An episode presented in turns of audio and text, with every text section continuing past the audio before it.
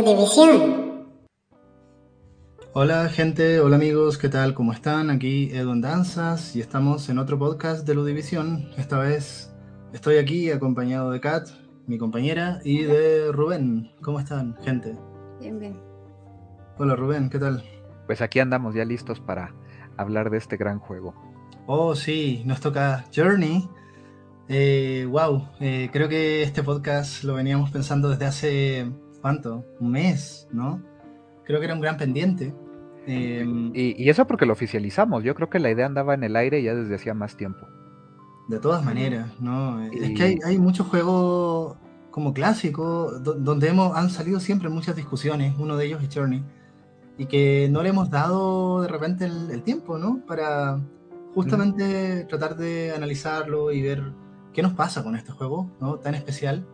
Eh, probablemente ha sido un juego que nos haya marcado mucho a todos. Estoy seguro de que, por lo que me comentabas, ¿no? Es de tus juegos favoritos, ¿no, Rubén? Sí, de- y bueno, y además eh, no podíamos dejarlo pasar porque este año cumple 10. de 10 haber años, sido bueno. lanzado. Eh, me quedé en que era del 2013, ¿no? Eh, no, salió en 2012 para PlayStation 3 exclusivamente. Ajá. Por ahí, ya que salió el PlayStation 4, eh, si recuerdo bien, creo que fue a finales de 2014, inicios de 2015, cuando hacen el lanzamiento de una versión, de un port para, para esa nueva tecnología.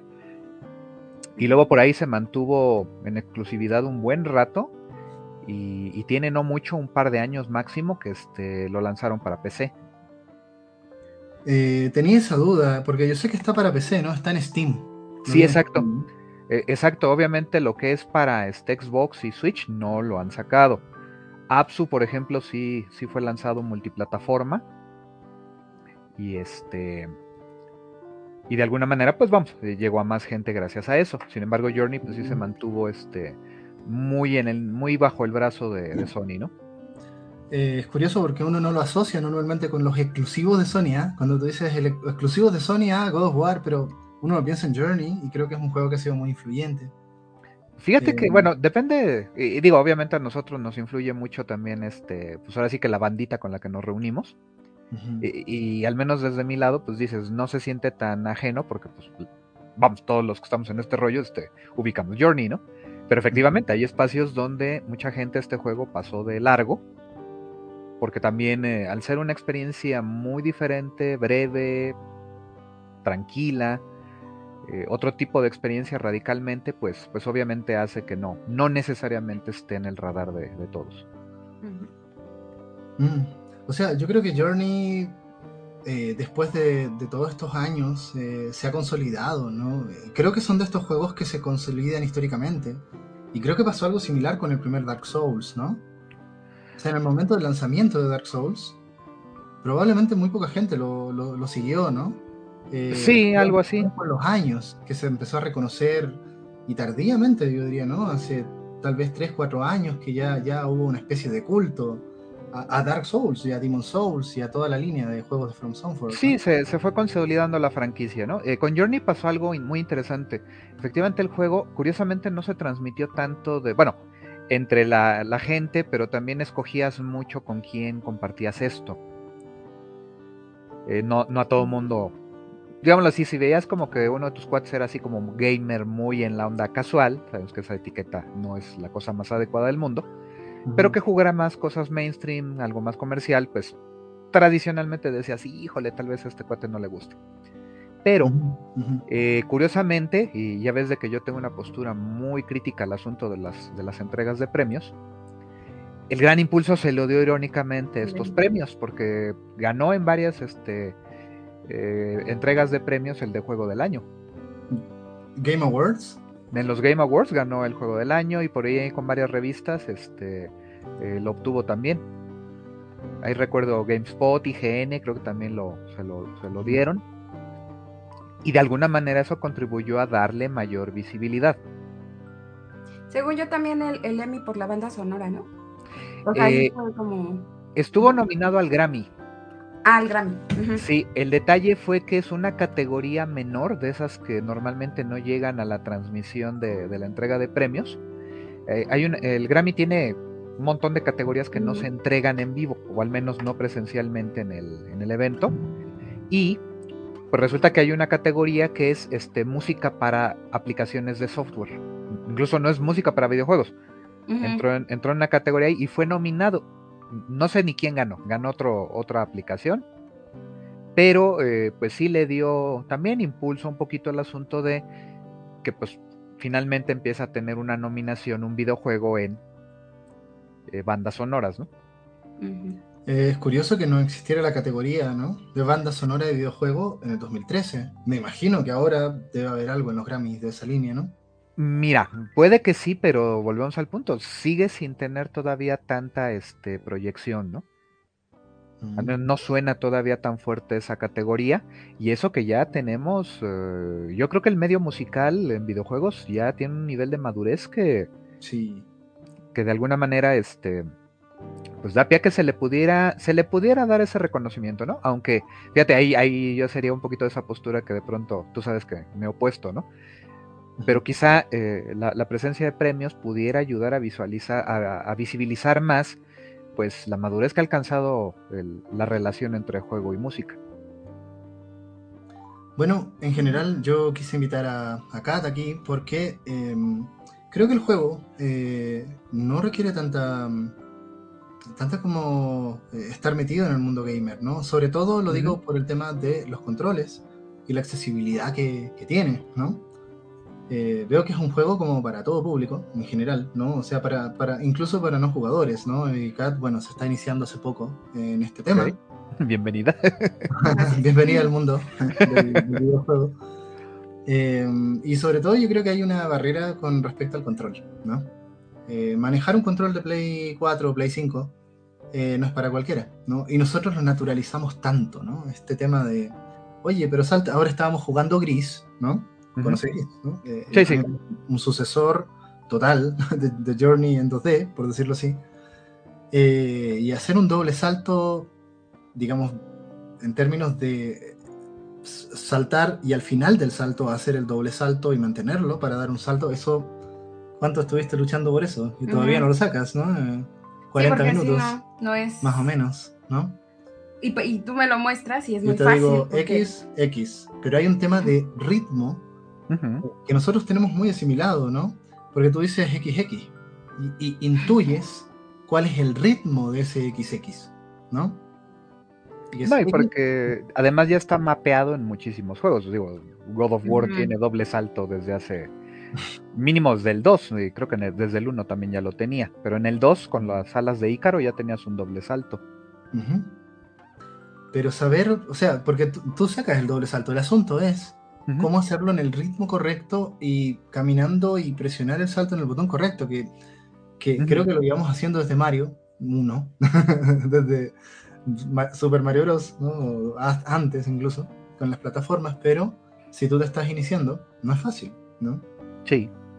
Y en el caso de Journey te facilita mucho eso, ¿no? Estábamos justo viendo lo de Absu, porque estábamos jugando Absu antes de empezar, y que tiene este problema del 360, ¿no? De del movimiento en 360, porque como estás debajo del agua, y eso ya complejiza mucho el control, ¿no? Eh, para alguien que no conoce, ¿sí? Sí. Una vez que tú ya, ya, si tú tienes una familiaridad con el control del juego, o sea, con, el control de, de, cualquier consola contemporánea, vas a disfrutar mucho, ¿no? Absu, y vas a hacer todo lo que puedes hacer ahí, que también es otro juego también a un ritmo lento, ¿no? Y que es la genuina secuela espiritual, porque este, mm. lo hizo gente de Giant Squid. Eh, un poquito de contexto, si quieres por ahí arrancamos ya, Edu. Sí, sí, démosle, ¿no? Doy rápido el contexto. Eh, de entrada, Journey pues es un juego desarrollado por un pequeño estudio eh, que forma parte de este gran estudio que es Santa Mónica. Mm. para los que hicieron God of War, por lo demás. Creadores, exactamente, God of ah. War. pero digamos que That Game Company en ese momento era ese pequeño estudio que también se lanzaba a experimentar con algunas cosas y por ahí se incorporó un tal Genova Chen, que hoy en el mundillo académico de los videojuegos pues es una voz importante y por ahí viene un antecedente, eh, mucha gente piensa que Flow es el primer videojuego este, de Genova Chen. Resulta que él hizo un experimento previo llamado Cloud. Fíjate que yo, yo jugué Cloud, me lo presentó mi hermano, me dijo, oye, hay gente que anda comentando este juego, ¿no?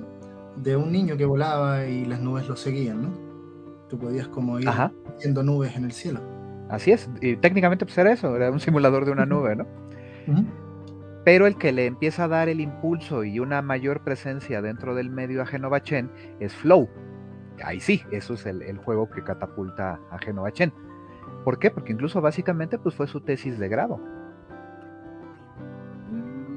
Él precisamente ya haciendo un posgrado sobre diseño de videojuegos y él muy enfocado en la cuestión de la experiencia como, como algo sublime, como, un, como, como emociones más que intensidad de control, reto. Él dice, no, también el videojuego puede explorar las emociones, puede estimular la, gestación de emociones y por lo tanto ahí crea flow. El juego tiene éxito, por ahí da pie a que se continuara con la trilogía, se podría llamar ahí la trilogía de That Game Company. Viene después Flower. Flow, Flower, y Flower y Journey, exactamente. Entonces Flower, que si recuerdo bien salió por ahí del 2009-2010, eh, pues ya te empieza a plantear lo que Flow era más que nada una experiencia de un survival.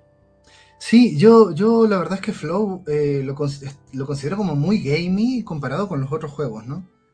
Ajá, porque, pues la idea es de que tienes que... Ahora sí que come y que no te coman, ¿no? Entonces, básicamente más juego en ese sentido. Y ya Flower empieza a, tomar esta dirección hacia lo que hoy llamamos juegos contemplativos. A ver, eh, para contextualizar, ¿no? Eh, yo, yo no he jugado directamente Flower, pero sí lo conozco, vi un ah, gameplay. Y según lo que entendí, tú eres la brisa que lleva como pétalos de flor de un lugar a otro para como polinizar y crear como vida. Es correcto. Sí, mecánicamente es así de simple. tú eres el viento que lleva las flores.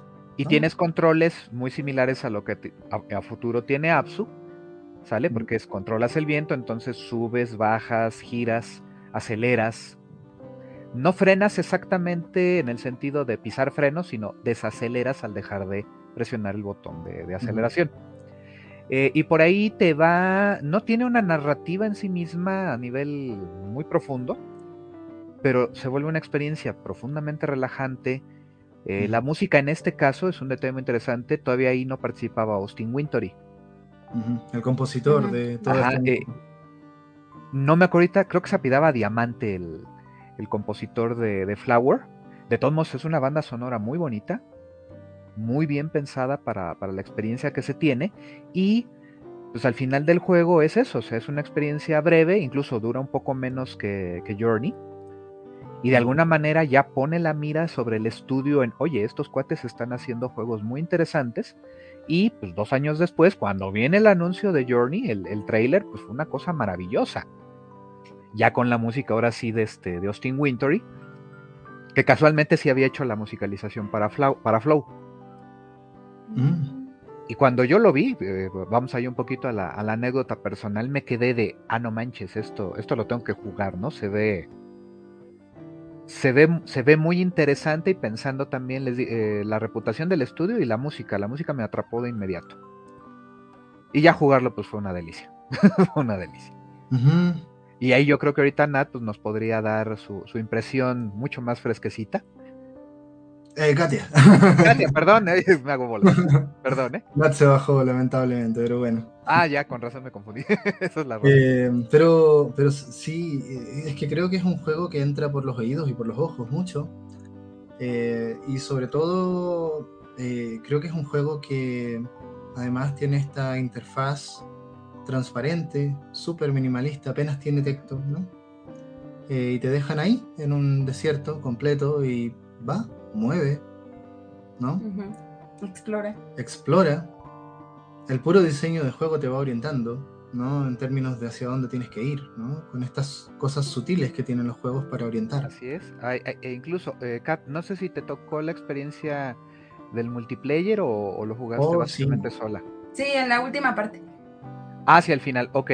Y me ayudó mucho también como por, para poder evadir obstáculos, esconderme por, por el Sí, la, escena específica. Ajá. Entonces, Sí, y, y me había encontrado algunos, pero no había, o sea, como que pensé que eran parte de la escenografía, o sea, del... Ok, ok. Y, y sí, sí vi que me podía comunicar, pero no había entendido hasta después que todos los sonidos tenían un sentido y era una forma de comunicarse con un otro jugador en algún otro lugar. En ese sentido yo te quiero preguntar, ¿cómo sentiste ese proceso de eh, incluso quizá llegar a establecer un vínculo con, con, el otro jugador o los otros jugadores? Fue interesante eh, justo en la última parte porque había como una sincronización, no, o sea, que, que solamente el juego, el, el, hablar, los sonidos, hacían que nos acompañáramos. Y que no, o sea, al final eh, no estás hablando, no estás diciendo muévete para acá, pero el, el, guiarte con el otro, el que te empiezas a sincronizar en el camino, incluso en una parte yo me caí o algo pasó y me espero me esperó en una, o sea, como era una como torre alta y como el viento me jaló, ya yo dije, bueno, pues ahora me reincorporo y me esperó y entonces seguimos juntos el camino. Y fue una experiencia muy interesante por, justo porque fui entendiendo que sí, o sea, como, como podemos comunicarnos sin palabras, acompañarnos y sincronizarnos de alguna manera para, para seguir el viaje juntos.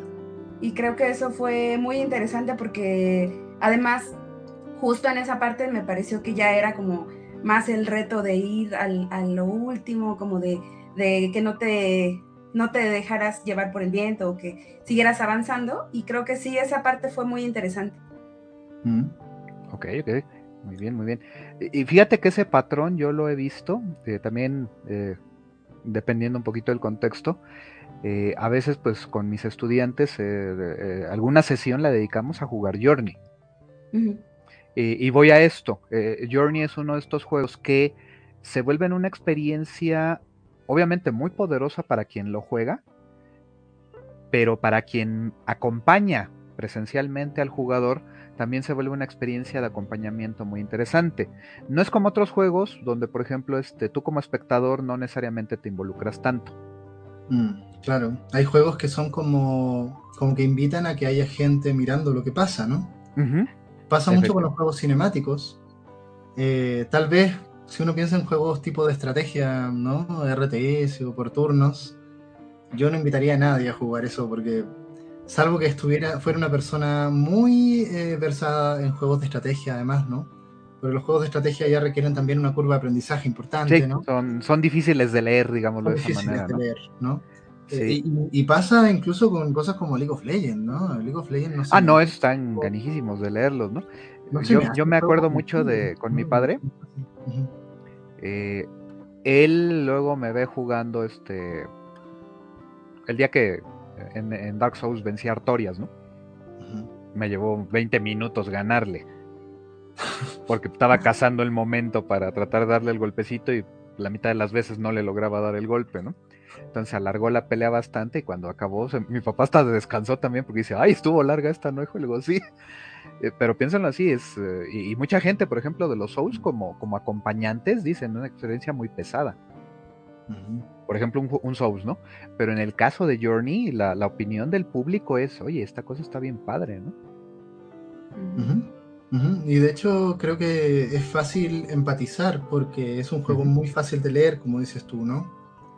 Eh, y, también estaba mi mamá viéndonos jugar Absu, que estaba de visita, todo esto por acá y también se enganchó, ¿no? Y mi mamá es, no, no, no sabe nada del mundo del videojuego, ¿no?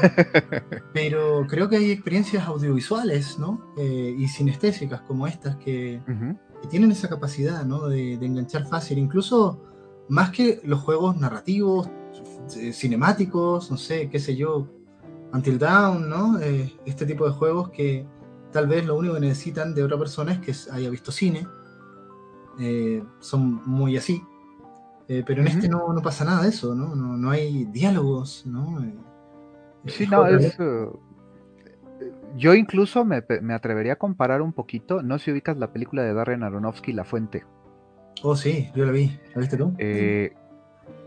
pues muy recomendable, es, es, es, algo muy similar en, cinematográficamente hablando, porque es, para mí, ambos tienen, tanto Journey como The Fountain, tienen esta característica. Es una obra en la que tú simplemente ve, escucha y déjate llevar.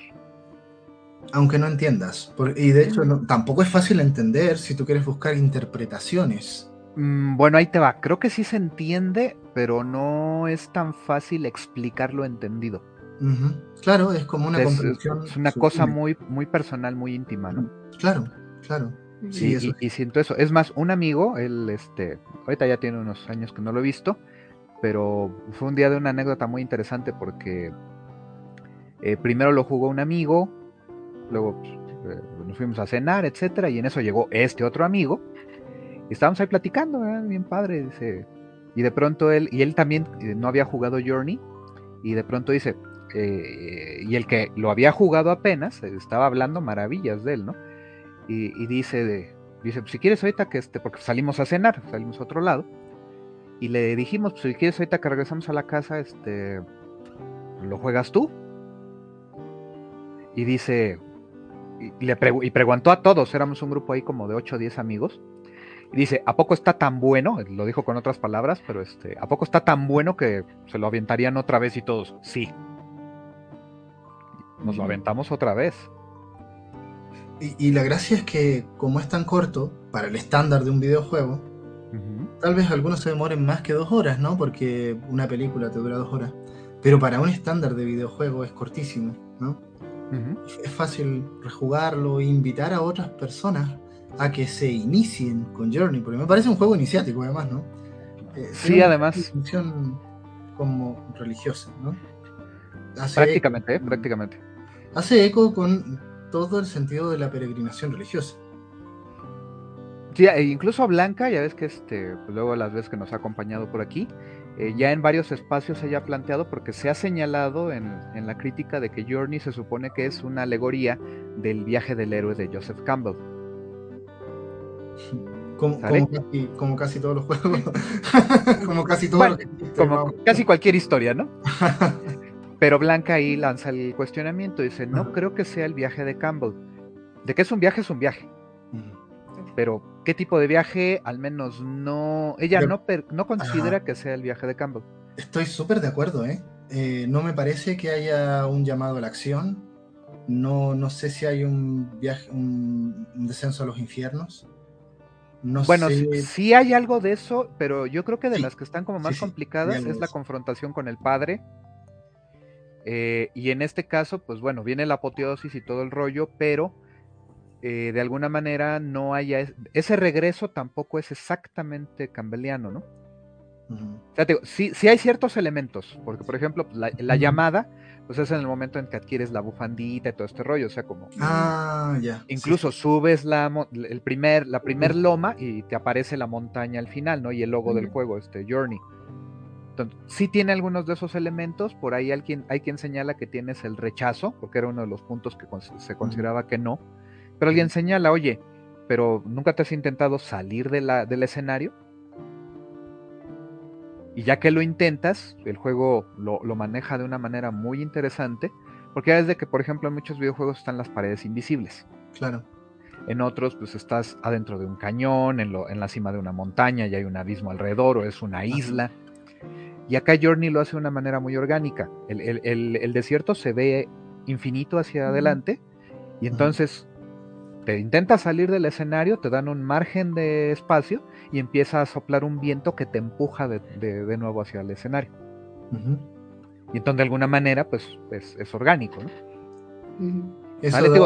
están por ahí los elementos, el descenso a los infiernos pues, es lo de la cueva. Sí. Y el ascenso a la montaña, que yo creo que es el gran tema, es que yo, no sé, yo creo que hay mucho más allá de la estructura de Campbell, ¿no? Podría, pero podrían ser variaciones. Ahora, em, por ejemplo, no sé, estaba pensando justo en esto de los límites de mundo, que da, da como para temas muy interesantes, ¿no? Eh, uno de los que más me gusta es eh, que te que te da malaria en Far Cry 2, por ejemplo, ¿no? Si tú te alejas mm. mucho en África, oh, lo siento, me dio malaria, me morí. Eh, eh, y hay muchas formas de manejar eh, el hecho de que tú te, salgas, ¿no? Del mundo. Sí. lo hacen de manera muy creativa muchas veces. Pero sí, bueno, volviendo al tema de Journey propiamente tal, eh, a mí me llama la atención, yo siempre digo que es un juego sin dificultad, entre comillas, ¿no? Eh, no, no hay un obstáculo tan evidente, digamos, que se te interponga en el camino. De repente no sabes muy bien qué hacer. Eh, entiendes que, por ejemplo, en la parte donde estás como en este mar de dunas, ¿sí? sí. De repente te pierdes y tú dices, oye, ¿dónde? ¿No? Pero te van guiando los, las bufanditas, ¿no? Estos ah, sí, las criaturitas.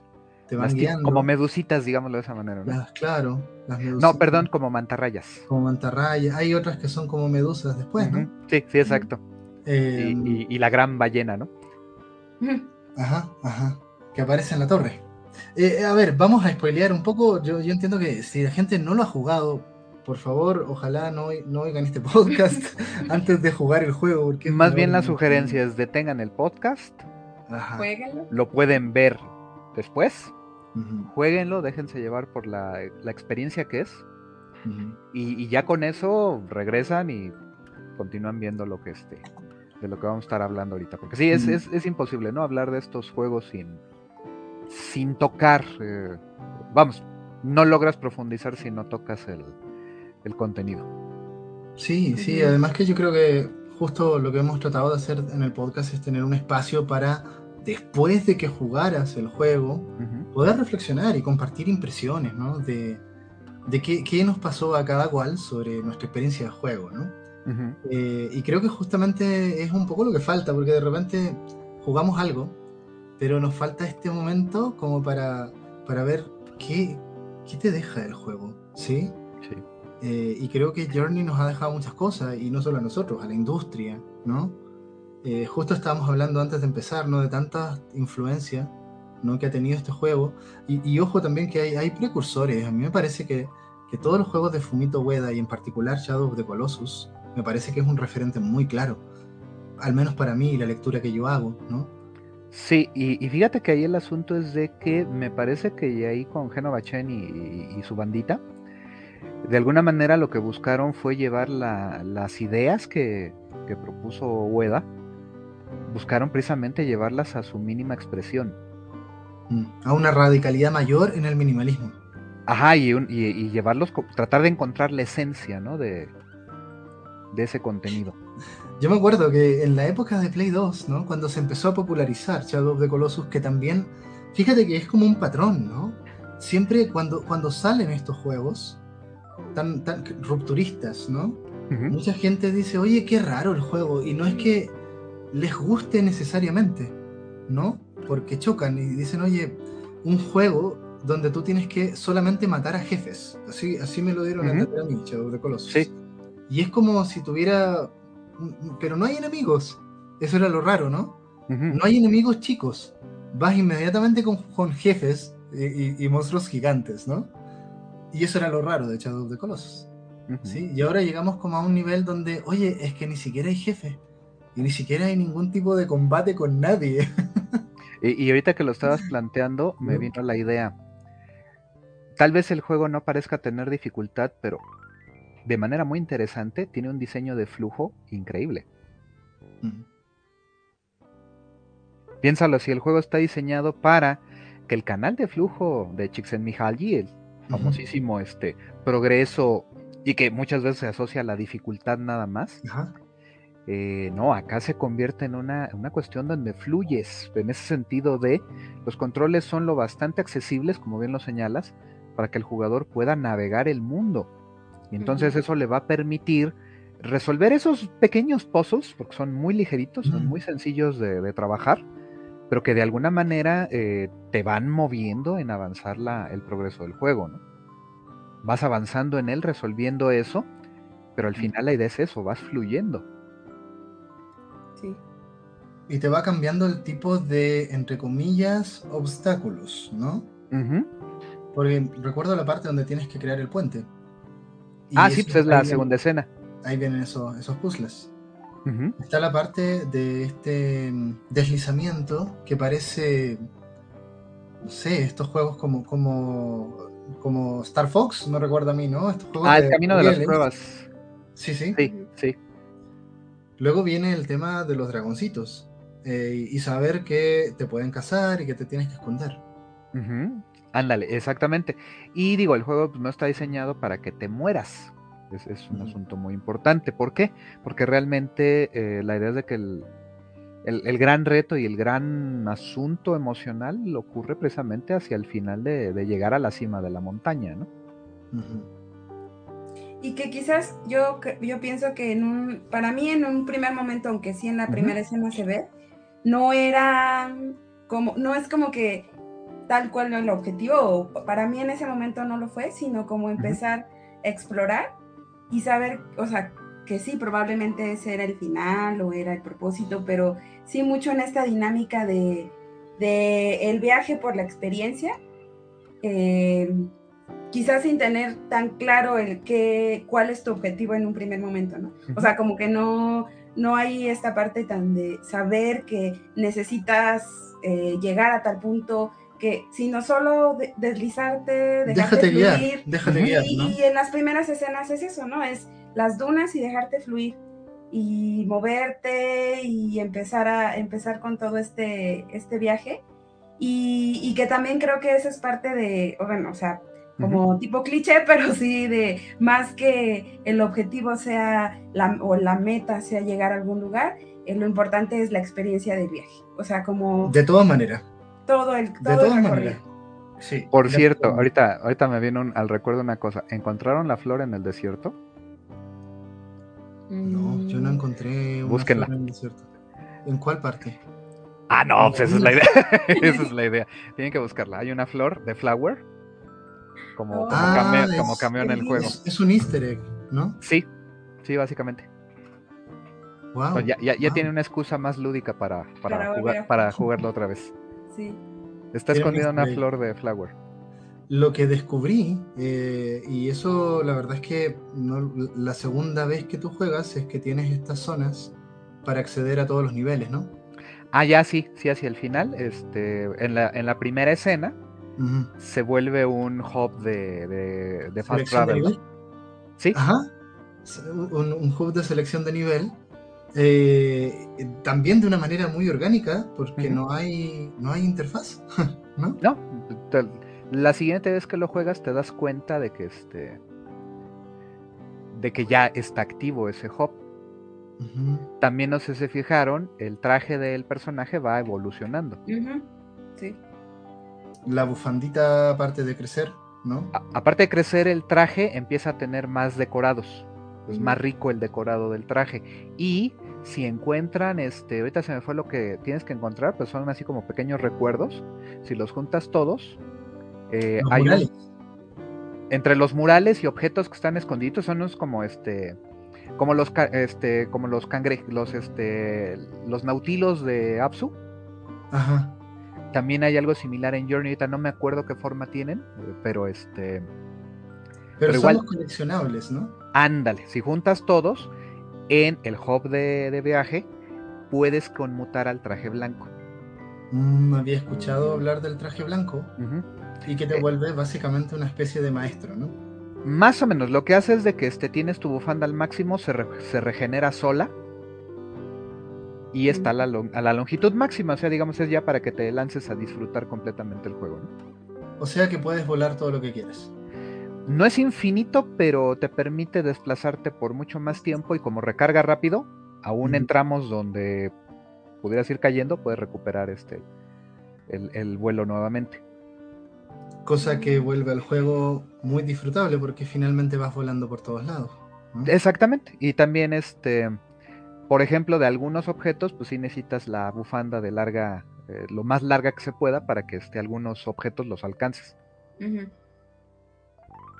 Bueno, yo no he llegado a ese nivel de, maestría en Journey, ¿no? Pero es curioso, es curioso que lo menciones porque para mucha gente es una experiencia de una vez, ¿no? Pero bueno, si tú eres completionist, también puede ser completionist en Journey, ¿no? Aquí. Ah, sí, sí, sin duda, eh, porque hay esos coleccionables. Y fíjate que hay un detalle muy interesante. Este, eh, me ha tocado con alumnos que por su edad no les tocó jugar Journey hace 10 años. Y en realidad entonces entraron por Apsu. Mm. Y entonces, no, es que Apsu está padrísimo, profe. Y ya jugué Journey y no está tan bueno. Y les digo, no, no es que no esté tan bueno, ni, ni es que Apsu sea tan superior, tampoco. Les digo, es una característica inherente a este tipo de juegos. Eh, los juegos contemplativos comparten esta cualidad. Eh, son increíblemente profundos, te, llevan a reflexionar de maneras muy interesantes sobre, sobre la, ahora sí que la vida, el universo y todo. Pero tienen el detalle de que, como bien lo señalas, eh, la, primera experiencia, la primera vez que los juegas, cualquiera de ellos, en el orden en el que tú quieras, el primero es el que más profundo te va a llegar. Mm. Otra persona puede iniciarse con gris, qué sé yo. Exactamente. Y entonces para él gris va a ser la cosa más maravillosa del mundo. ¿Por qué? Porque el mensaje sublime que está ahí en todos estos juegos, para él va a ser la primera vez que lo va a, recibir. Ya recibe ese mensaje y los demás, por eso le va a decir, están bonitos, están padres, pero ya no se sienten igual de intensos.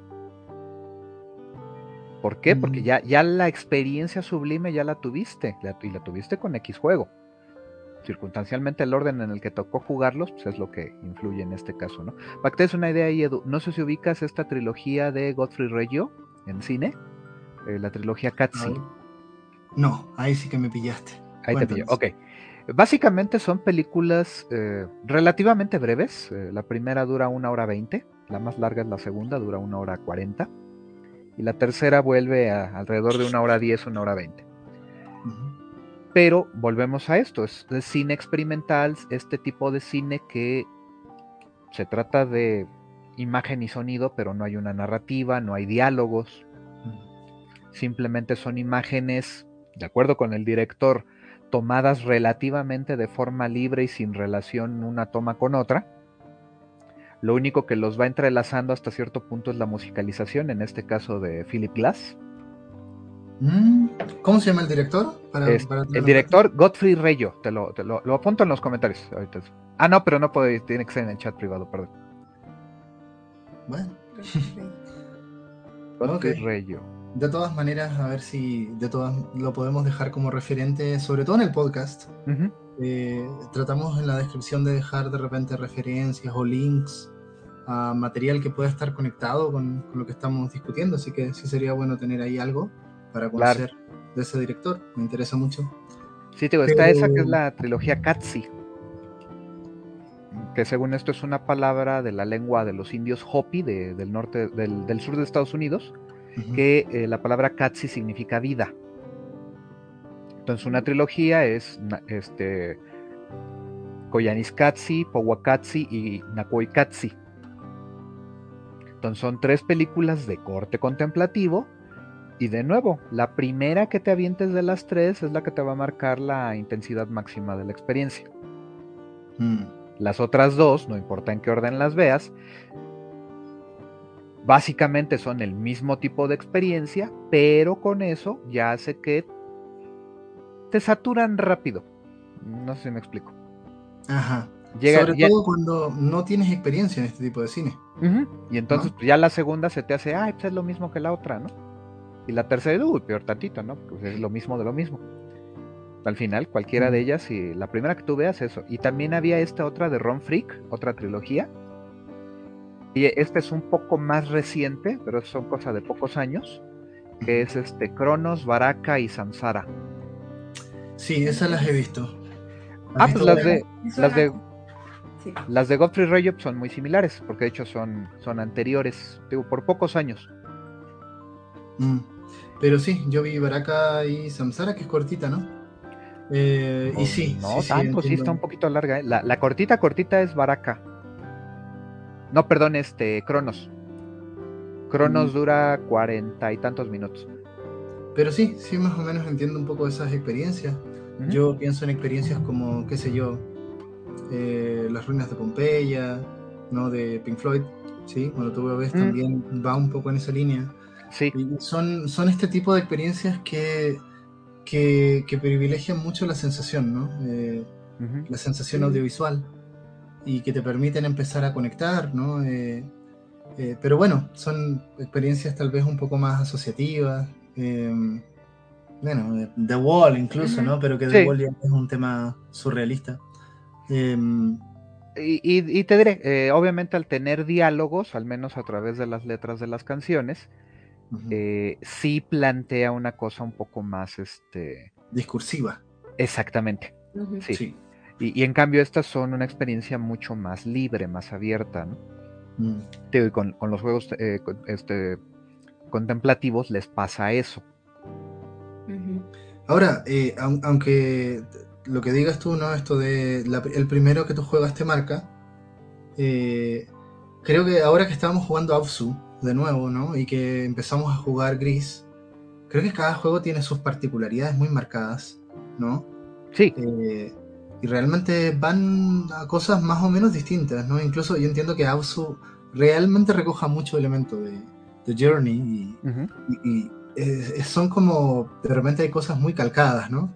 La estructura de cada etapa, ¿no? llegar al templo al final.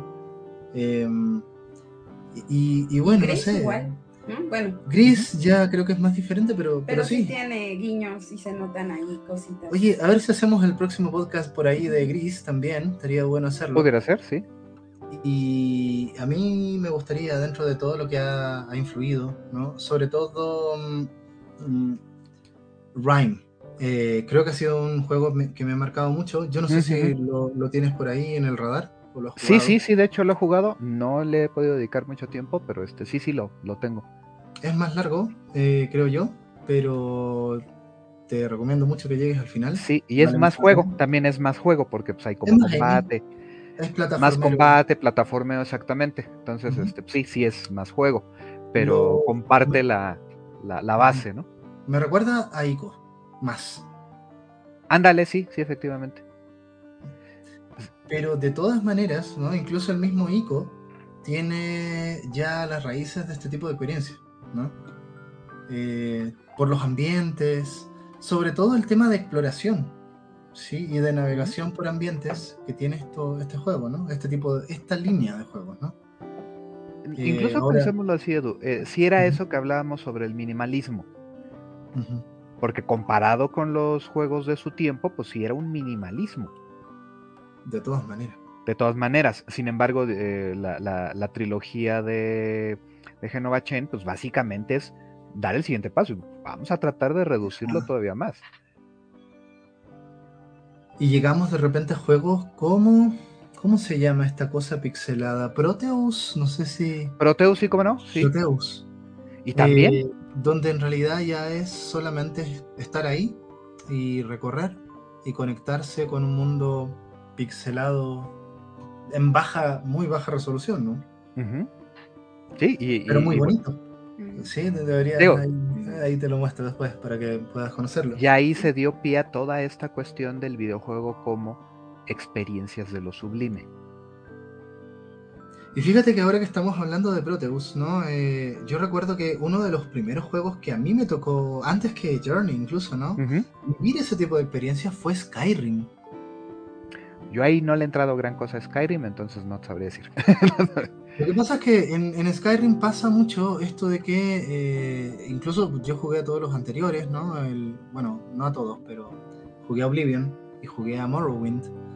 Y, con Morrowind ya me pasó, ¿no? Eh, de, oye, que estás en un pueblo, pero ahí sí, ahora sí que no hay paredes, por decirlo así.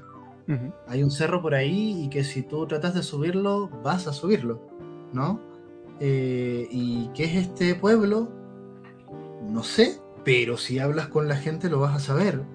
Y si tú eres de una raza, vas a saber también cuál ha sido, cuál, cómo, cómo deberías comportarte en este pueblo si quieres ser fiel al lore, ¿no? Eh, y me pasa, por ejemplo, en Skyrim que eh, de repente digo, oye, mira, hay un libro que te habla de un tipo que se dedicó a hacer turismo eh, culinario y empieza a decir las especialidades de cada pueblo de Skyrim y te dice, oye, si tú vas a Soledad, prueba la cerveza de no sé qué cosa que hacen ahí. Y yo dije, venga, vamos a hacerlo. Fui a Soledad y efectivamente venden ese tipo de cerveza que te da un cierto buff particular, pero que da lo mismo, porque aquí lo que interesa es el sentido narrativo de que yo fui a Soledad, o sea, un pueblo que al fin de todo, y probé la cerveza. ¿No? Yo dije, bueno, me puedo quedar aquí en, la posada o puedo ir a acampar afuera, muriéndome de frío, que también lo, hice así. Entonces, eh, tú empiezas a decir de repente, oye, y aquí resulta que en este otro lugar eh, está el atardecer, ¿qué tal si nos vamos a nadar? Y te pones a nadar y te pones a hacer cosas de este tipo que no tienen que ver con que cumplas misiones ni principales ni secundarias, ni que eh, tengas coleccionables, eh, sino que tiene que ver con una sensación de inmersión en el mundo. ¿no? O sea, es como si me dijeras, mira, el atardecer está tan rico y hay una playa genial que vamos a nadar, ¿no? Un poco así, ¿no? En, Oblivion me tocó algo así. Eh, pasa mucho con Breath of the Wild, ¿no? Esta, esta sensación de, oye, y está la noche bonita, bueno, ¿y qué pasa si vamos a tal lugar? Y eso lo mezcla con elementos más tradicionales del mundo abierto, ¿no? Más de, vamos coleccionando equipo, ¿no? Sacando habilidades, juntando coleccionables y cosas así, ¿no? Claro. Digo, ahí, eh, evidentemente pues es una experiencia distinta en el sentido de eh, ser parte de un mundo, pero que en ese eh, está más vivo, digámoslo de esa manera, ¿no? Y yo creo que, no sé, yo creo que es difícil ver la influencia de este tipo de juegos, porque ahora, o sea, pienso, qué sé yo, en Final Fantasy XV, los viajes en carro escuchando música. ¿Sí? Porque en Final Fantasy XV tú estás manejando un carro y que es automático, casi tienes la posibilidad de moverte, pero es lo de menos, ¿no? Eh, como que no pasa nada si tú no mueves, es como piloto automático. Pero la gracia es escuchar los diálogos de los personajes y poner tu banda sonora del juego o de muchos otros juegos de Square Enix, porque vas Sí, los vas comprando. ¿No? Comprando. Eh, y, y, esos viajes en auto, ¿no? Te das cuenta, son puros momentos contemplativos. Los momentos de Life is Strange, ¿no? De los que hablamos tanto. Eh, cuando en el podcast, ¿no? Que justamente nos tocó hacerlo ahí con Kat, ¿no? Muy contemplativo, sí. Pero en ese caso de conectarte con la escena, ¿no? O sea, estás en la pieza de qué sé yo quién, ¿no? Eh, y estás en esta situación y la protagonista se pone a pensar y te deja ahí con una banda sonora y te puedes quedar ahí conectándote tú mismo con lo que le está pasando al personaje. O sea, puras experiencias que implican, oye, no saltes, pegues, golpees, abre la puerta, ¿te das cuenta? ¿no? Todo eso te lleva a una línea contemplativa en general, ¿no?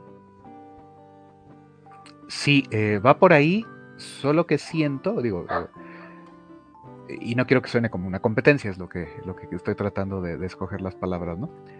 Mm. Solo que esta como que nos habla de una cotidianeidad. por ejemplo, lo que es Skyrim, lo que es este eh, Life is Strange, porque es la vida de, las personas en el ambiente en el que se desenvuelven, ¿no? Y acá, y acá estos otros juegos, si te fijas, también comparten mucho eh, este factor de mundos decadentes.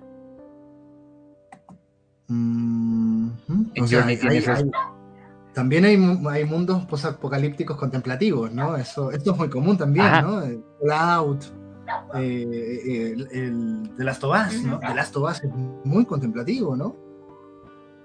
Más o menos, nada más el problema es de que ahí como tienes el, componente de supervivencia muy, muy marcado, eh, no, no te permite tener el tipo de experiencia de lo que hace Journey, lo que hace Apps. No, no, por supuesto. ¿Por qué? Porque evidentemente este, eh, en esos estás sobreviviendo, por decirlo de esta manera, en tiempo real. Y en el otro tú estás explorando mundos que básicamente ya están muertos. Es más, hay este juego muy padre, eh, por ahí nos lo recomendó Blanca hace un tiempo, Elegía por un mundo muerto, no sé si lo conoces. No. Ahí te va. El, juego se trata de escribir. ¿Mm? Tú eres un astronauta, tú eres un explorador del espacio y básicamente viajas a tres planetas. Ah, creo que sí lo conozco. Y en estos mundos, pues, básicamente estás, estás simplemente a recorrer el lugar y en el momento en que tú quieras, puedes escribir, tomar, notas exactamente. Y entonces por eso la elegía por, por un mundo muerto. en realidad son tres mundos muertos. Escribir un texto de cosas que te inspiren los escenarios y lo que va pasando. Tus reflexiones, o sea... Sí, sí, sí. y entonces creemos que tiene más en común con Journey eh, LGA que, que, con Skyrim, por ejemplo, ¿no? Pero vuelvo al punto, la razón tiene que ver con que son mundos en los que ya lo que... O sea, ya, ya pasó la historia de ese mundo, ¿no? Mientras que en Skyrim... Sí, adelante, adelante. Este está presente por, por también como estas partes de las ruinas, ah, claro, como de, como de sentir que eres un poco hasta un, un arqueólogo que va en búsqueda de algo, aunque no se Eso, eso es muy común. ¿eh? Y también por los símbolos y los glifos. Este tema arqueológico, el enfoque arqueológico es tan común, o sea, yo incluso juego, qué sé yo, Tomb Raider, para no, o, juegos así, bueno, creo que en realidad el, mejor ejemplo, el más característico es Dark Souls, ¿no? Eh, y bueno, Hollow, Knights, juegos de este tipo, donde tú necesitas hacer arqueología para entender qué está pasando.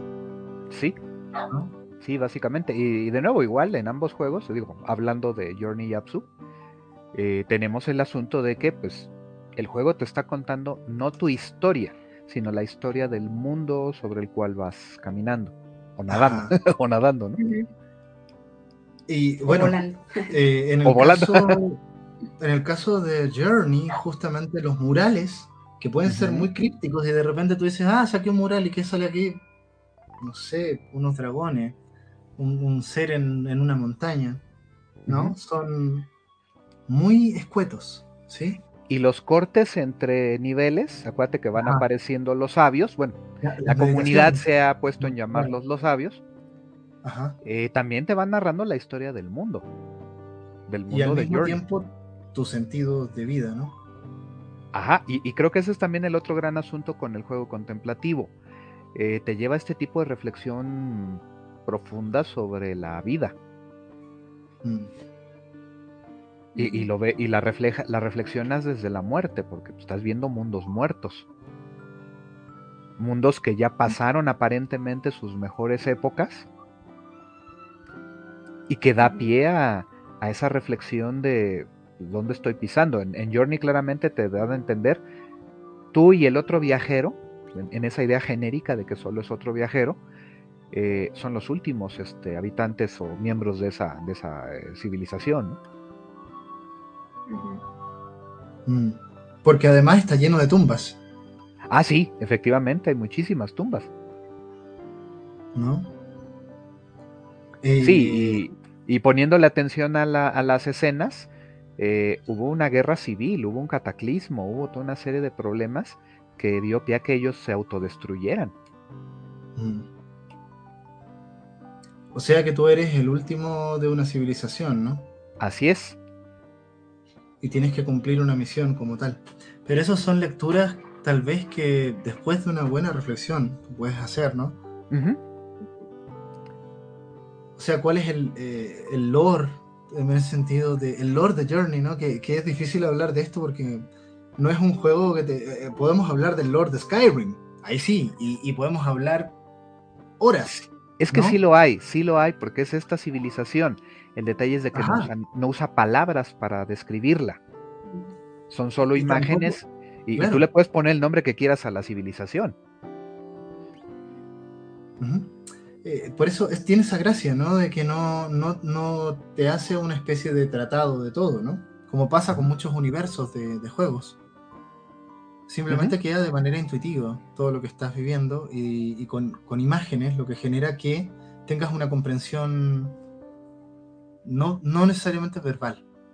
¿Sí? Yo, yo creo que apela a, estas ideas universalistas o, universales, porque piénsalo así, eh, retomemos un poquito el Den Ring, ¿no? Te habla de los albináuricos, te habla de los caballeros cucú, o sea, te habla de toda una serie de facciones, pero que claramente tienen nombre, tienen identidades. ¿Sale? Pero el detalle es de que les pones nombre, les pones una etiqueta, una identificación. Y también eso te ayuda a visualizar las diferencias que hubo entre cada una de estas facciones. Te permite armar la historia de ellos, sí, pero si te fijas acá en Journey, particularmente, retomando ahí sobre, sobre el juego motivo, eh, la civilización, lo, de menos es como se llame. O sea, es una civilización sin nombre. Pero, pero el hecho de que sea sin nombre te hace reflexionar de que está apelando a motivos que ocurren en todas las civilizaciones. Y uno podría suponer que todos los puentes, bufanditas, seres de tela que están ahí son productos de esa civilización, entonces, ¿no? Ajá, o bueno, el juego también te plantea de que pues son como un obsequio de la naturaleza del mundo. pero, pero ellos explotaron de más esa, ese, ese recurso. Porque está la escena donde se construye la ciudad y se ve que las bufanditas son las que están dándoles energía. Pero llega un momento en el que este, precisamente se están dos de los viajeros, bueno, llamémosle viajeros a los, a los habitantes de la civilización, que están jaloneándose una de las bufanditas y se rompe. Se rompe. Y ese es el símbolo de que inicia la guerra civil. Y uno podría decir que los dragones son armas. ¿no? De hecho, de hecho eh, lo, plantea así la, las secuencias, ¿no? Pero ya, ya, estamos metiéndonos en un tema que, que, de buenas a primeras no es tan fácil verlo. O sea, lo puedes interpretar, ¿sí? Ajá, eh, exacto. pero, pero quedamos en ese punto. Hay un lore básico, pero al no tener etiquetas, al no tener nombres, eh, te apela más a, ese, a, esa, a, ese, común denominador que tienen las civilizaciones. ¿no? Y es lo que pasa también con el diálogo en imágenes, ¿no? Y recuerdo, y, bueno, sí, sonidos, pero recuerdo principalmente, ahora que estamos hablando de esto, de no palabras, Hyper Light Drifter. No sé si lo ubicas por ahí. Más o menos. Eh, Mira, para mí creo que ha sido una experiencia bastante similar también por lo interesante que es a nivel audiovisual y porque no tiene texto. E incluso hay diálogos, pero los diálogos, digamos que hay un personaje y te aparece una especie como de gran caja de texto, pero en vez de cajas de texto te aparecen como imágenes pixeladas, ¿no? De lo que él te está tratando de decir. Entonces, de repente hablas con alguien y te sale una imagen luego otra imagen y luego otra imagen. Y ahí está el diálogo. Y, tú tienes que, y te queda muy claro un poco lo que te está diciendo, ¿no? Em, eh, pero también tienes el poder de, transmitir ese tipo de, de, sensaciones como tan universales, ¿no? Justamente porque no hay lenguaje. Mm, ahí te va, me recuerda, no sé si has tenido la ocasión de ver esta película de Akira Kurosawa de este Rapsodia en agosto. Uy, no. Vi otras, pero esa no. Chécala, chécala. Eh, eh, hay una escena, digo, voy a tener que spoilearla, pero es eh, súper relevante para, lo que estamos conversando. La idea es de que es la historia de unos niños, unos jovencitos, que se van de vacaciones al pueblo de la abuela. ¿Vale? El asunto es que la abuela vive a las afueras de Nagasaki. ¿Sale? La abuela es superviviente de la bomba atómica. ¿Sale? Y al principio los niños no, no entienden a la abuela, la consideran una mujer loca, una mujer extraña, pero poco a poco la forma de ser de, de la abuela van empezando a entenderla. Y hay una escena muy intensa, muy importante, en el momento en que están ellos preocupados porque de pronto uno de los niños dice, oigan, está pasando algo muy raro. Vino una mujer y está ahí sentada con la abuela en la sala. Y no, no, no hablan, no dicen nada. Y precisamente pues, los niños se asoman, la ven y efectivamente están ahí las dos señoras sentadas mirándose una frente a la otra y, y sin diálogo. Llegado el momento, la, visitante se levanta, se despide y se va. Entonces le preguntan, abuela, ¿qué, pasó? ¿Qué, ¿Qué, ocurrió? Ah, es una amiga. ¿A qué vino? A conversar. ¿Cómo a conversar si no hablaron? Dice, no hubo palabras, pero sí hubo diálogo.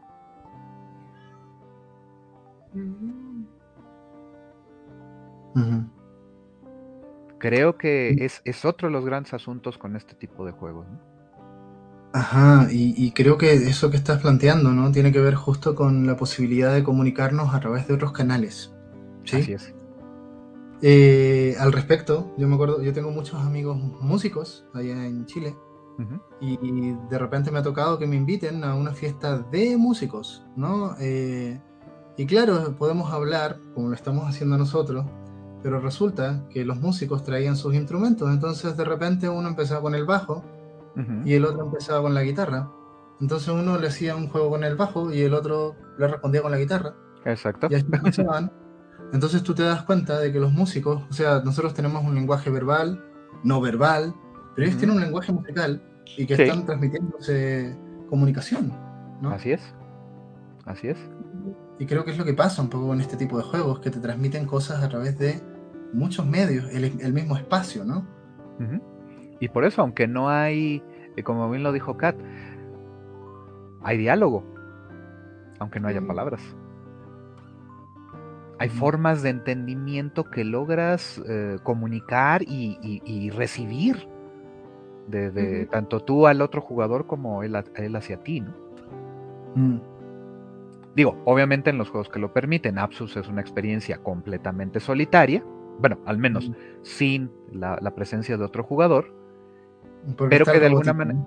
Y los peces. Ándale, él, él hace las veces de, pero es porque pues te va a guiar de otra, de otra forma, ¿no? Y de todos modos hay comunicación. Entonces creo que con eso es el, punto sobre el cual eh, pues incluso podríamos ya ir yendo hacia cerrar la idea, ¿no? Mm. Sí, y creo que en realidad que justo es muy interesante cómo los videojuegos han podido explorar, ¿no? Estas maneras de transmitir experiencias, ¿no? Más allá de ponme un desafío que me cueste y que me sienta bien al superarlo. Incluso yo, hasta te diría que sí hay un costo, hay un costo emocional. Ah, claro, claro que sí. recordemos, y digo, a lo mejor Cata ahí nos podrías decir ahorita, tú, que tienes de momento la experiencia súper fresquecita y más, uh, un poco la palabra, pero más virginal. Porque pues, nosotros ya después de haberlo jugado muchas veces, pues ya, ya, es otra cosa. Claro. En tu caso, que es apenas la primera vez que lo jugaste, todo este rollo, eh, hubo momentos en que pudo haber aflorado llanto, una sonrisa, una sensación de, alegría pura.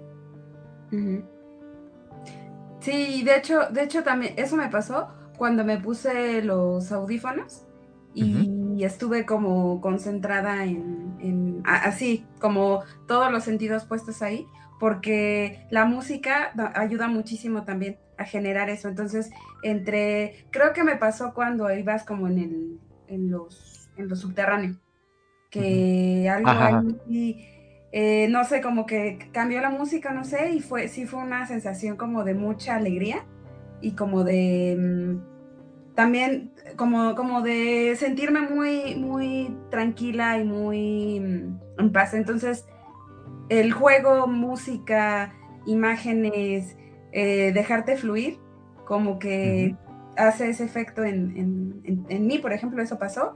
Y también en la última parte, como más de, o sea, es que me gustó mucho y lo tengo muy presente porque siento que esa parte de, también compartir con la música, bueno, con, los, con las tiritas y la sonoridad eh, con el compañero, se hizo como, como si un viaje compartido, aunque no sabes quién es, no sabes nada. Y, como saber que vas a un, ay, y que ya empiezas a ver la montaña y que te empieza a mostrar como la cima, esa parte me pareció muy emotiva. Eh, y me, sí me conecté mucho con eso.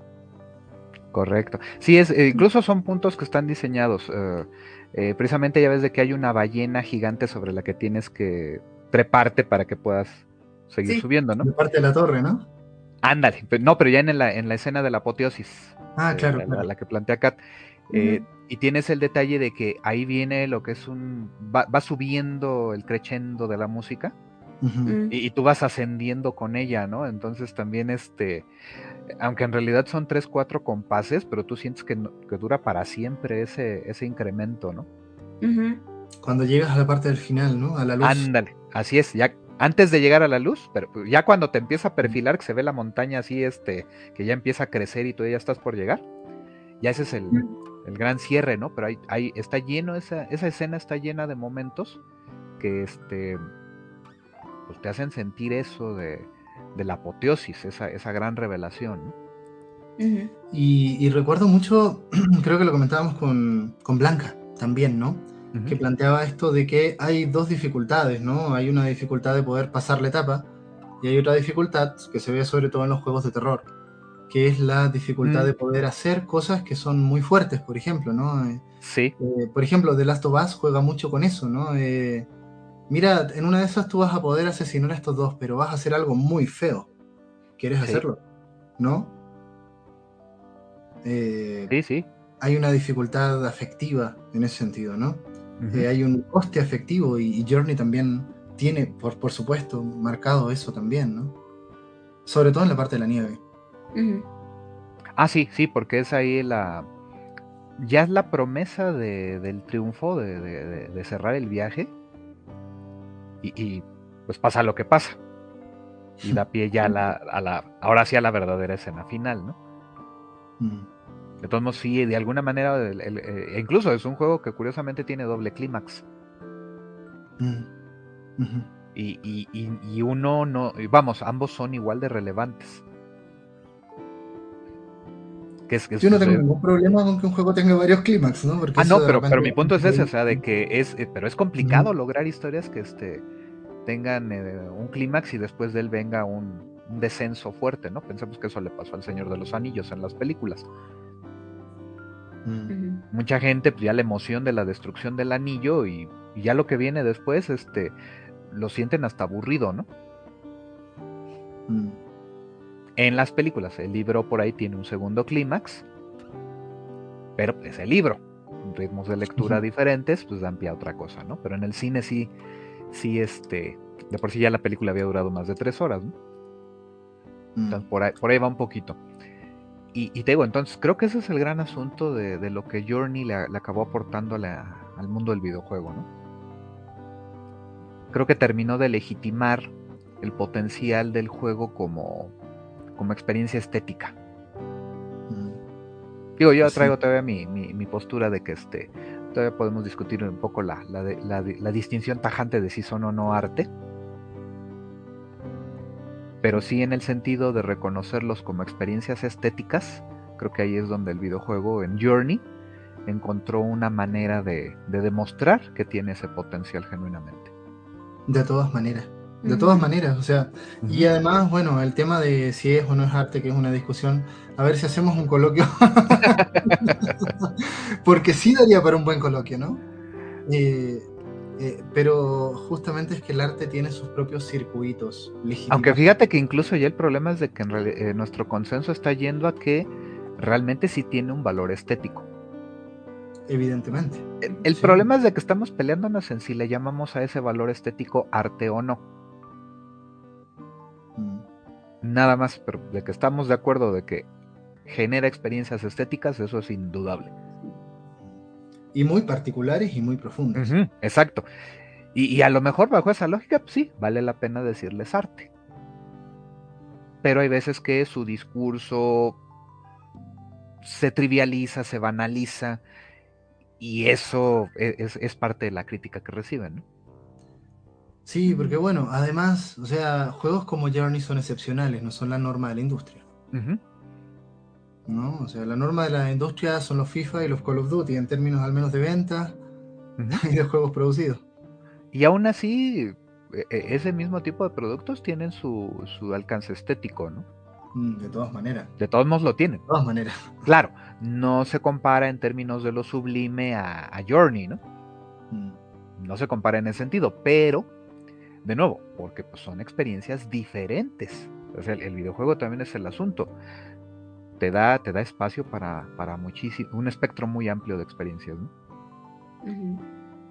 Pues bueno, eh, no sé, yo creo que a raíz de esto, a ver si podemos seguir trabajando, ¿no? Al menos ya vemos muchas personas en el grupo de Ludivisión que ya estamos un poco con esta sensibilidad, ¿no? Con Luis también hemos trabajado mucho de este tipo de juegos, ¿no? Em, y bueno, es una línea ¿no? dentro de toda la industria que sería importante visibilizar un poco más, ¿no? sobre todo para personas que tal vez están acostumbrados a otro género. ¿no? Eh, sí, eh, de que le tienen que, vale, no de que tienen, vale la pena darle la oportunidad a otro tipo de experiencias. No te quedes con lo que sea que estés jugando. El gran asunto es ese, no importa que estés jugando, eh, el asunto es que siempre va a haber la posibilidad de jugar algo diferente, de mm. experimentar algo diferente, y que entonces es, aviéntate, o sea, está, bien que te guste jugar FIFA, que te guste jugar Fortnite, que te guste jugar Elden Ring. O sea, es lo de menos, ¿no? El punto es, no solo hay ese tipo de experiencias, el videojuego también permite ir a, lugares que emocionalmente quizá no, conocías, ¿no? Y sobre todo, atrevámonos a explorar, ¿no? Eh, el último podcast que me tocó hacer es de Tales of Iron, que es un juego que no, está bueno, no tan bueno como dice el título, pero tiene ciertos elementos que son muy valiosos, ¿no? Y lo que hablábamos también nosotros, Rubén, cuando estábamos analizando el nuevo PS Plus, ¿no? que ahora ya está mucho más claro. ¿no? Ah, sí, ya. y te iba a decir eso. Este, ya, ya ves de que también ya este, con Stray, ¿no? El, el, el Michi Simulator. Ajá, exactamente. Va a ser, va a ser lanzado día uno. Ajá, ajá. El martes ya va a estar. Pero sobre todo todos los juegos que están ahí y tan desconocidos que, que, podemos explorar. ¿Y cómo sabes si te encuentras otra joyita por ahí? ¿No? Que las hay, que las hay. Hay muchos a los que yo le tengo echado el ojo. Incluso juegos que no suenan. Sí, eh. Ajá, e incluso pensar de que pues si a ti te gusta un juego, aunque el resto del mundo piense que es basura, si tú lo estás disfrutando, adelante, ¿no? Sí, yo acabo de ver un poco las recomendaciones del Fru eh, de los nuevos juegos y, habla muy mal, muy mal de Spirit of the North, el juego del zorrito, ¿no? ah, ya. Yo lo voy a jugar y me da lo mismo que, que, no le guste. Vamos a ver qué tal. Fíjate que ahí quizá la gran crítica es esa, ¿no? De que son voces que lamentablemente, pues, les reditúa a ellos en, sus cosas, este, hacer ese tipo de, de desvío, ¿no? De, mm. propósitos. O sea, para ellos es, no, es que los juegos tienen que ser así y asado. Y tú, híjole, compadre, no, no, o sea, te falta barrio, ¿no? Sí, ¿no? te, falta arte, pues, ¿no? Te falta puede ser, puede ser muy bueno jugando y te acabas X carnal, pero. Te y, sacas platino. Ajá, y, chido por ti, pero no sé, te, falta comprender más el potencial de, que los juegos no solo son para jugar. Exacto. Valga la, ironía, ¿no? Oye, quiero hacer un, pequeño este comercial, ¿se puede? claro. Sí. Eh, quiero presumirlo, es una cosa de un proyecto que estuvimos trabajando coordinado por Blanca, por el Rey Torres eh, desde la Universidad de Baja California, la doctora Rosa Núñez allá en Perú. Y pues mm. les, les comparto. A ver.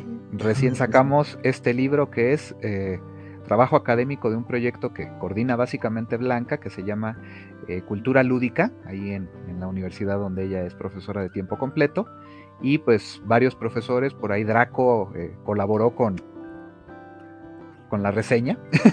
A ver, eh, eh, mejor menciona el nombre y el coordinador porque esto va a salir en el podcast y no ah, correcto. Del, del, claro, es, es, la doctora Blanca Estela López Pérez. Ajá. Ella coordinó este proyecto, cuyo resultado es este libro, Videojuegos y Lenguaje, eh, andamos viendo porque hay toda una serie de trámites burocráticos en la universidad donde este, fue editado para cuestiones de su comercialización, ¿vale? Por ahí incluso si hay alguien interesado de alguna universidad pudiera contactarme y yo les podría pasar, por ejemplo, un formato para que eh, esa parte sí se puede tramitar con más facilidad. Soliciten copias de este texto. Mm. Entonces ya es eh, trabajo de investigación sobre videojuegos. Ahora sí, 100% América Latina. Mm. Y eh, pues vamos, es parte de un proyecto, ya estamos trabajando otro texto eh, relacionado con cine y videojuegos. Todavía se le falta un buen rato, estamos en la etapa que apenas este, creamos nuestros capítulos y va a empezar todo el proceso de, dictaminación y revisiones. Entonces eh, ese va empezando apenas. Y este, mm. este debió haber salido cómodamente hace un año, pero pandemia. Entonces Pues ya finalmente lo tenemos en físico, luego también podemos rolarles el, archivo este digitalmente. Pero pues sí, sí me era importante este compartirles este, pues este logro que, hicimos varios, eh, varias personas que estamos ahí clavados académicamente con los juegos. Bueno, felicitaciones en primer lugar porque creo que hay que visibilizar un poco los esfuerzos académicos que se están haciendo para consolidar esta área, ¿no? Y lo tengo pendiente, lo tengo pendiente, ¿no? Estoy terminando ahí un poco los libros más famosillos de, Miguel Sicart, ¿no? ah, bueno, pues Pero ya, lo tengo muy pendiente también para ver qué se está haciendo en el continente, ¿no? Yo que trabajo patrimonio cultural latinoamericano también me, me interesa un montón, ¿no? Y bueno, yo creo que para no hacer más largo el podcast también, ya lo dejamos hasta aquí. Hay mucho proyecto futuro eh, de nuevos temas que vamos a tocar. Eh, por ahí tenemos el podcast de The Last of Us 1, ¿no? Eh, el de Sayonara Wild Hearts, a ver si vamos un poco en esta línea, ¿no? y muchas otras cosas que pueden salir por ahí, ¿no? Lo de Flight Simulator lo considero también. y bueno, esperemos un poco que les guste lo que estamos haciendo, sobre todo a las personas que, que de alguna manera les interesa darle un poquito más de vuelta a las experiencias de juego, ¿no? Quería comentar algo antes de que se me fue a decir. Dale, Kat. Adelante, También me, me, gustó mucho la última parte de saber que te aparecen todas las veces que interactuaste con otros jugadores. Ah, o sea, ah, ya. tener esa, ese final y decir, eh, estuve jugando en tiempo real con un montón de otras personas que compartieron la experiencia. Exacto. Qué maravilloso detalle, O sea, eso como que te hace sentir mm, como conectado con las personas. Ajá, y creo que eso ayuda mucho a que también cierre bien, o sea, cierre el juego con una sensación de, ok, es un juego, pero pero quién, o sea, con quién más conecte, ¿no? En algún punto del, del mundo y creo que sí, también eso, eso es muy, o sea, creo que eh, es también de lo que me llevo, como de saber que alguien en otro lugar del mundo compartió contigo una experiencia y que aunque parecía solo, estabas ahí acompañado en el, en el viaje. Y, creo que eso también en los videojuegos me parece valioso, sobre todo como saber que estás compartiendo experiencias, este, y, y, que, obvio, desde la subjetividad y todo, pero pero que eso ayuda un montón también para sentirte como, incluso en esta reflexión de la vida de no estamos solos o somos tan tantas personas en el mundo, pero conecté en este momento en el tiempo con estas personas y eso me gustó. Maravilloso, ¿eh? Sí, y, es lo que estamos haciendo ahora, ¿no? Eh, conectar ¿no? nuestras experiencias con otras personas que han jugado un juego, ¿no? Un juego nos permite hacer esto, ¿sí? Eh, si alguien más tal vez ha jugado un mismo título que tú. A mí me ha pasado, ¿no? Llegar y, oye, ¿jugaste este juego? Sí, uy, ¿qué hiciste en esta parte? Oh, tal cosa, ¿no? Eh, sí, oye, oye Edu, eh, ¿qué crees? Hubo un par de, intervenciones. ¿Ya tienen un ratito?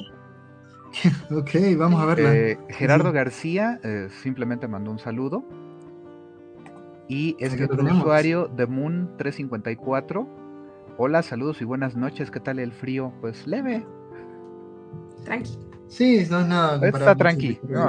ha, habido días este, con las tormentas, pero sí, sí ha hecho frío, pero ahorita no. Al menos es. Frío, el de la montaña de Journey, básicamente. ah, ándale, exactamente. Ese sí es frío. pues bueno, gente, yo creo que de momento hasta aquí lo dejamos, ¿va? Nos vemos en la próxima sesión, en el próximo podcast, la actividad que sea que tengamos. Y sigan jugando. Hasta pronto. Chao. Bye bye.